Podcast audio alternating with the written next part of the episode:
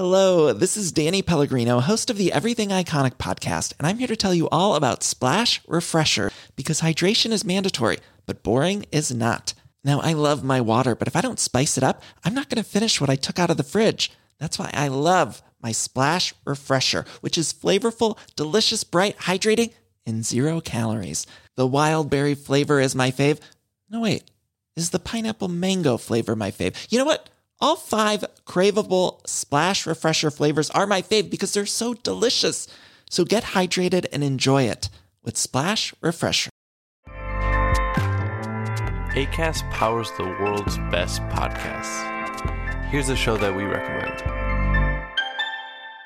The Real Housewives is a guilty pleasure for most, but if you're looking to not feel guilty about that pleasure, tune in to Everything Iconic with me, Danny Pellegrino, where I break down all the messy moments and behind the scenes antics of Bravo's popular franchise. And on Everything Iconic, I also interview celebrity guests like Kelly Ripa, Kiki Palmer, Drew Barrymore, Cameron Diaz, and more about their guilty pleasures, their past work, and so much more. So if you're pop culture obsessed and find yourself watching way too much reality TV like me, tune in to Everything Iconic with Danny Pellegrino wherever you listen to podcasts.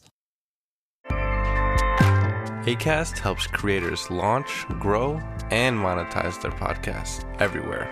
ACAST.com.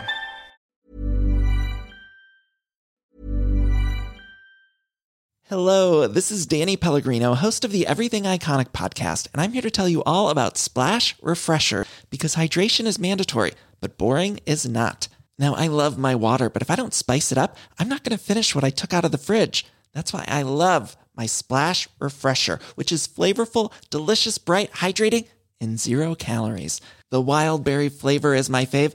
No, wait, is the pineapple mango flavor my fave? You know what? All five craveable Splash Refresher flavors are my fave because they're so delicious. So get hydrated and enjoy it with Splash Refresher. Internet! Aujourd'hui, je vous arrive avec une vidéo très dure. Puis euh, avec le titre, vous, vous imaginez sûrement pas ça. Euh, ça va prendre une tournure, j'imagine que vous vous imaginez pas. Je vous recommande de ne pas manger. Et on parle d'une enfant qui a terriblement souffert. Mais euh, bon, euh, suivez mes conseils honnêtement, c'est vraiment, vraiment intense. Euh, fait que j'espère que vous êtes prêts à affronter cette vidéo horrible, mais super intéressante. Là. Vous allez. En tout cas, euh, vous allez voir.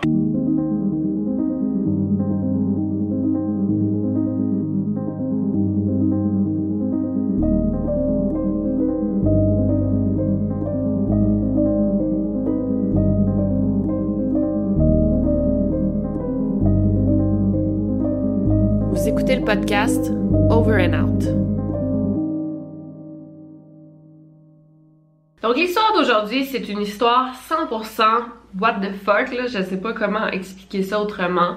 Euh, et je suis surprise qu'on en ait pas plus parlé parce que c'est complètement fou. Honnêtement, personne d'entre vous me l'avait recommandé. Moi, j'en avais jamais entendu parler. Fait que c'est une de mes amies qui me l'a recommandé et euh, je suis embarquée à 100% dans cette affaire. L'histoire prend place au début des années 90, euh, plus précisément le 19 septembre 1990 dans la ville d'Albacete en Espagne.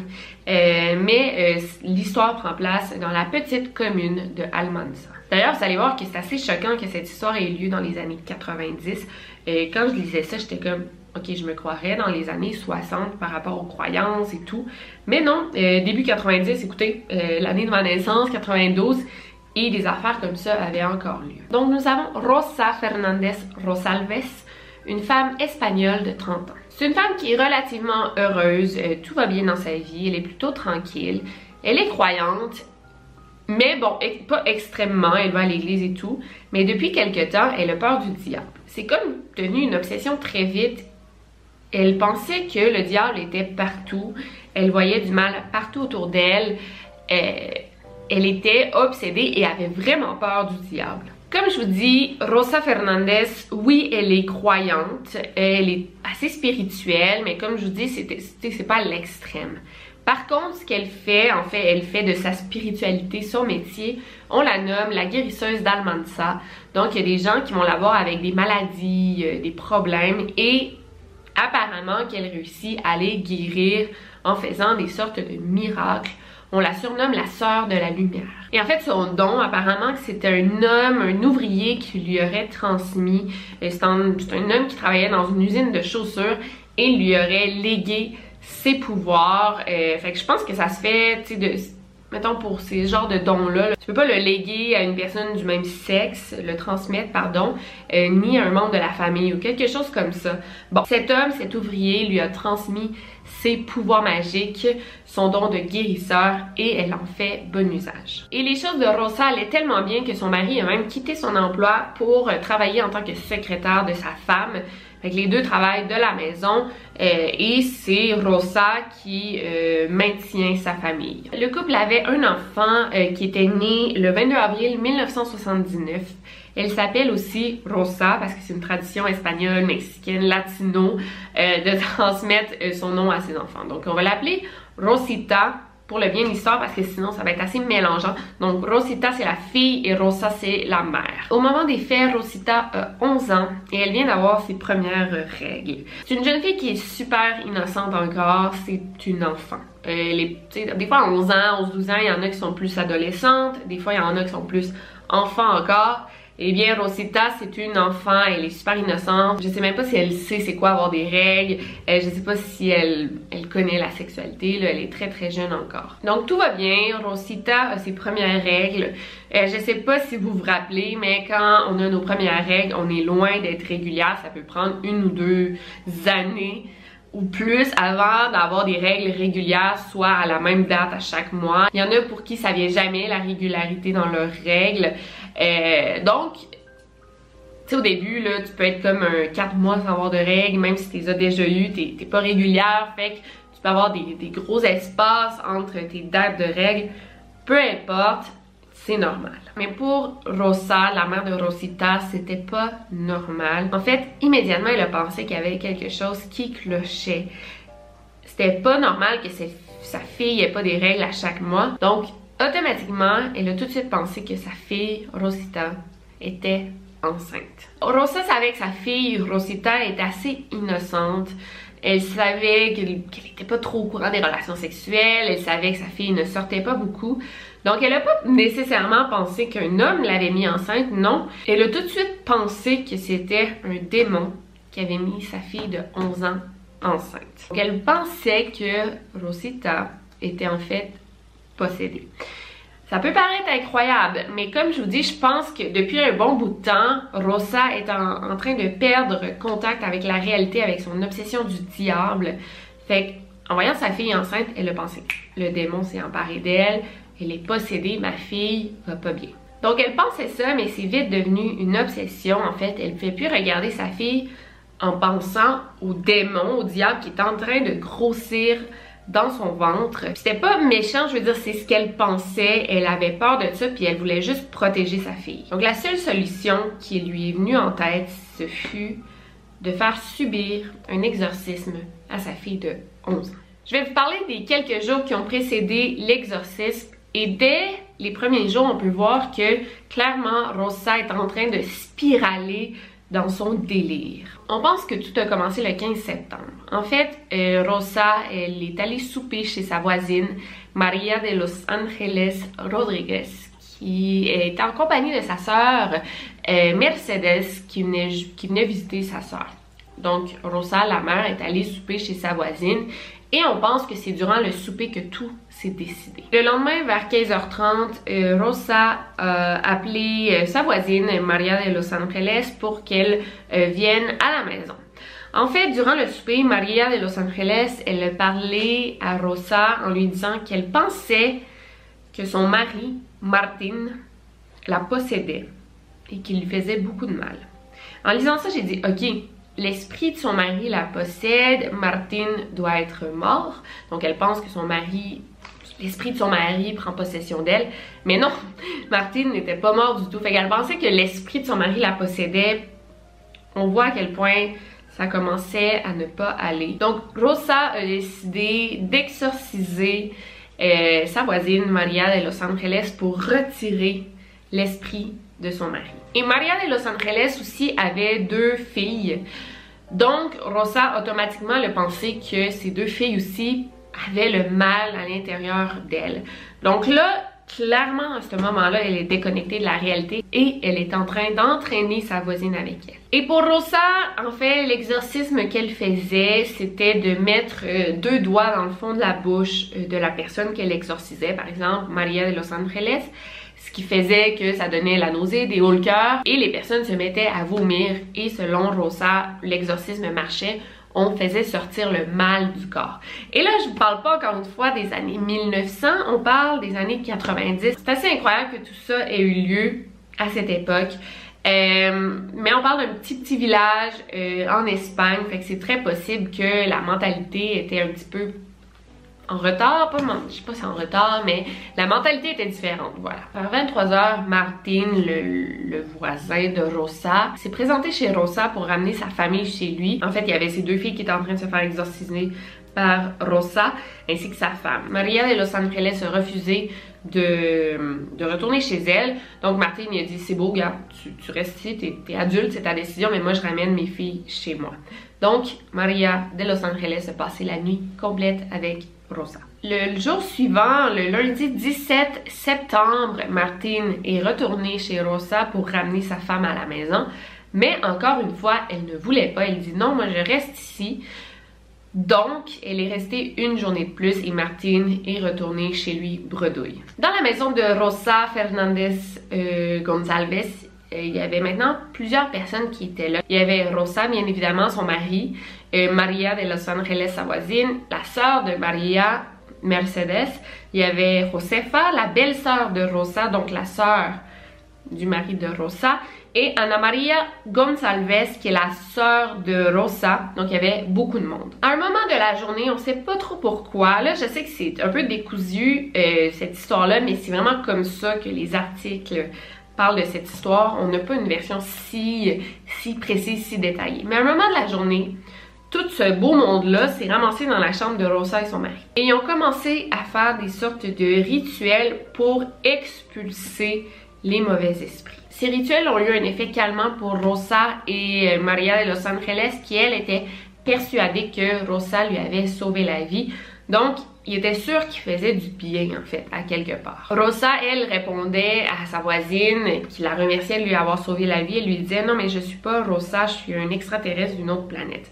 Là, bon, je sais pas pourquoi je sais pas comment elle est venue à, cette conclusion, mais pour elle, elle n'était pas guérisseuse, une simple humaine, elle était une extraterrestre, en fait. À un moment, il y a Josefa, Ana Gonçalves et Mercedes qui sont partis et ont laissé seul Rosa et sa voisine Maria de Los Angeles.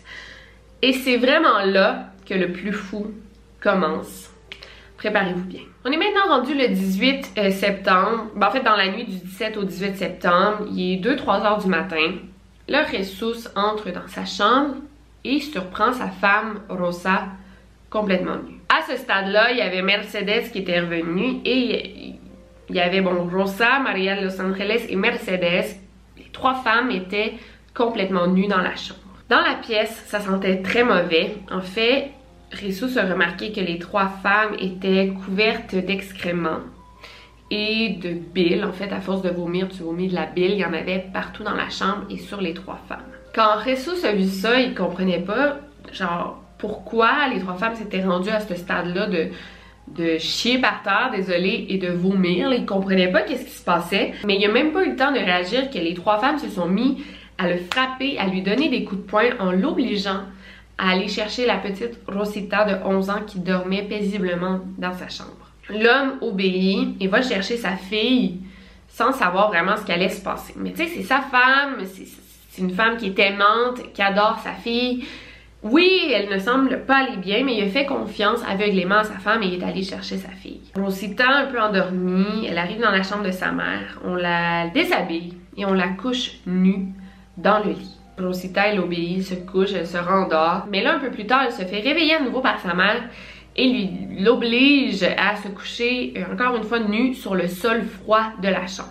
Je vous rappelle qu'à ce moment-là, Rosa est persuadée que sa fille est possédée par le diable. Et là, les détails qui suivent sont assez difficiles à entendre, mais j'ai envie de vous les partager pour que vous compreniez l'ampleur de la situation, mais qu'est-ce qui a eu lieu dans cette pièce-là. En fait, la petite fille couchée par terre, nue sur le sol, probablement très effrayée, commence à se faire donner des coups de pied par sa mère, Rosa et sa voisine. Elle se fait donner des coups de pied dans le vagin pour expulser le mal. Aussi, on lui met des doigts profondément dans la bouche pour qu'elle vomisse, vomisse, vomisse, vomisse. À un moment, elle avait tellement plus rien à vomir qu'elle a commencé à vomir du sang. Quand Rosa a vu ça, elle a dit Bon, ben ça y est, le sang sort, donc le mal commence à sortir du corps de sa fille. Et là, à ce stade-là, encore une fois, dans les coups de pied, Rosa disait à sa fille qu'elle était possédée par Martin, le voisin, le mari de Maria de Los Angeles. On voit à ce moment-là qu'il n'y a plus rien qui fonctionne, il n'y a plus rien. La réalité n'existe plus. À quel moment Martin, l'esprit de Martin, qui est encore vivant, est entré? On comprend pas trop, mais c'est ce qui s'est passé. Jesus, dans une autre pièce, il entendait les pleurs et les cris de sa fille de 11 ans qui est en train de se faire maltraiter. Il décide d'entrer dans la chambre pour voir qu'est-ce qui se passe pour la sortir de là, mais il se fait aussi attaquer violemment à coups de poing. Euh, donc, il a dû sortir de la chambre. Rendu là, il savait plus quoi faire pour aller secourir sa fille. Il a décidé de sortir pour aller appeler à l'aide parce que clairement, Mercedes Maria de Los Angeles et Rosa, c'était maintenant elle qui était possédée, presque. Il pouvait pas s'en prendre lui-même à trois femmes, se défendre. Donc, c'est pourquoi il a appelé à l'aide. De toute façon, les voisins dans la rue avaient déjà appelé la police parce qu'ils entendaient des cris terrifiants, à glacer le sang, une enfant qui pleure. Donc, il a appelé la police très vite pour savoir qu'est-ce qui se passait et pour secourir cette pauvre enfant de là.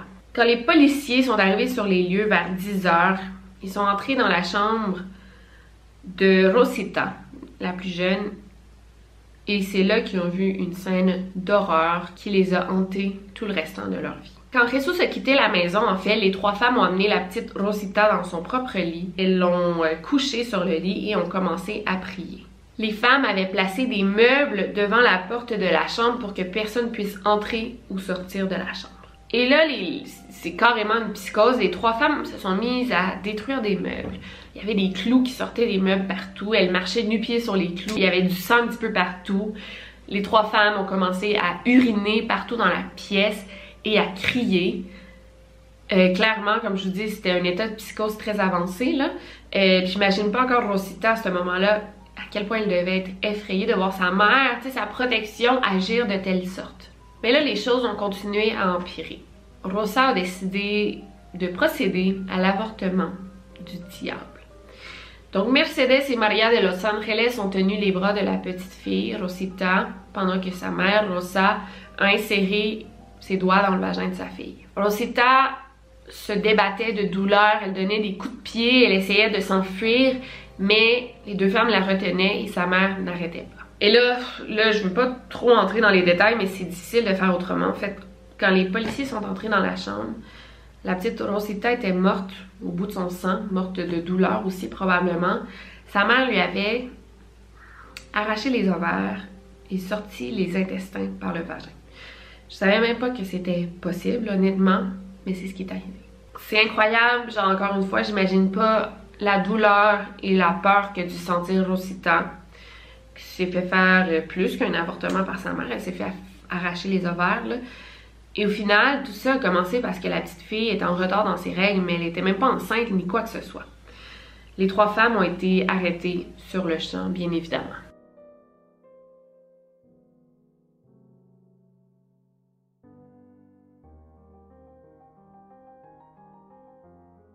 Deux ans plus tard a eu lieu le procès le 22 janvier 1992 et au final on a absolu les trois femmes, on les a jugées non responsables à cause de problèmes psychologiques. Comme je vous dis, elles étaient dans un, probablement une psychose et c'est ce qui les a poussées à faire ces actes. Elles ont été internées dans un hôpital psychiatrique et Mercedes, euh, elle fut libérée parce qu'apparemment elle n'était pas impliquée dans les faits. elle était là au moment du meurtre, elle est n'a rien fait pour arrêter quoi que ce soit, mais bon, on l'a relâché assez vite. Et les deux autres femmes sont euh, restées dans un hôpital psychiatrique. Donc cette histoire, c'est clairement un meurtre, un crime issu du fanatisme. Et au final, Rosa, elle voulait pas faire de mal à sa fille, c'était pas ça le but du tout. Elle voulait l'exorciser, enlever le diable qui avait à l'intérieur d'elle, le diable qui était pas là du tout pour de vrai. Et en fait, en lui sortant les intestins, elle pensait être capable de les réinsérer par la suite Jamais elle voulait tuer sa fille, en fait. Elle voulait la sauver. Je- Tu sais, on peut pas comprendre qu'est-ce qui lui a passé par la tête à ce moment-là. J'ai aussi lu dans deux articles que les femmes avaient pris des infusions provenant de plantes de la région. Euh, ce, qui aurait, fait que ces femmes étaient sous l'influence euh, d'une drogue, ben, en fait, d'une drogue provenant d'une plante. Fait que ce qui aurait causé la psychose des hallucinations. Mais ça n'a jamais été confirmé, fait que je sais pas d'où cette information vient. Je veux vous la dire, mais j'ai lu aucune source comme de quoi ces femmes avaient pris ce, thé en question. Fait que je veux vous le dire parce que j'ai lu cette information, mais j'ai aucune source, ni dans les procès ça a été mentionné. Fait que j'en doute fortement. Donc je sais pas qu'est-ce qui a poussé ces trois femmes à faire ça. Le fanatisme, la maladie mentale ou la drogue. Euh, mais dans les trois cas, bon, ouais, peut-être que, Rosa était dans une maladie mentale et elle était tellement puissante qu'elle a entraîné sa voisine et la sœur de sa voisine dans cette histoire. Honnêtement, il n'y a rien à comprendre. C'est tellement une histoire de malades mentaux. Je comprends pas. Mais il y a quand même une petite fille de 11 ans qui a perdu la vie. Et ça a quand même eu lieu dans les années 90 en Espagne. C'est incroyable. Donc euh, voilà, euh, je suis contente de vous avoir partagé cette vidéo. Euh, si vous avez aimé, laissez-moi un gros thumbs up. Laissez-moi savoir dans les commentaires qu'est-ce que vous pensez de cette histoire si vous l'aviez déjà entendue. Et sinon, c'était Victoria Charlton. N'oubliez pas de garder l'œil ouvert. Over and out.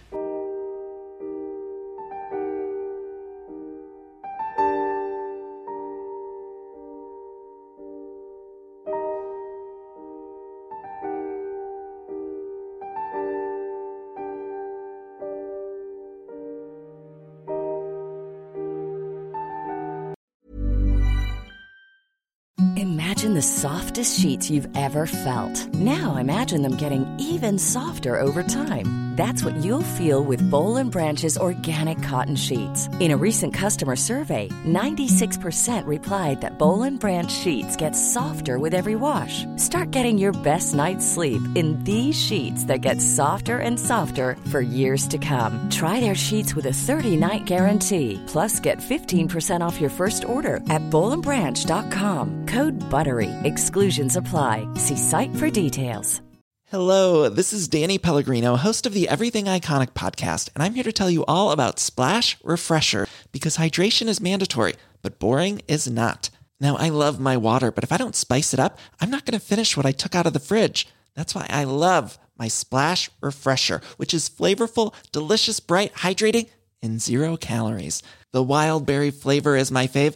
No, wait, is the pineapple mango flavor my fave? You know what?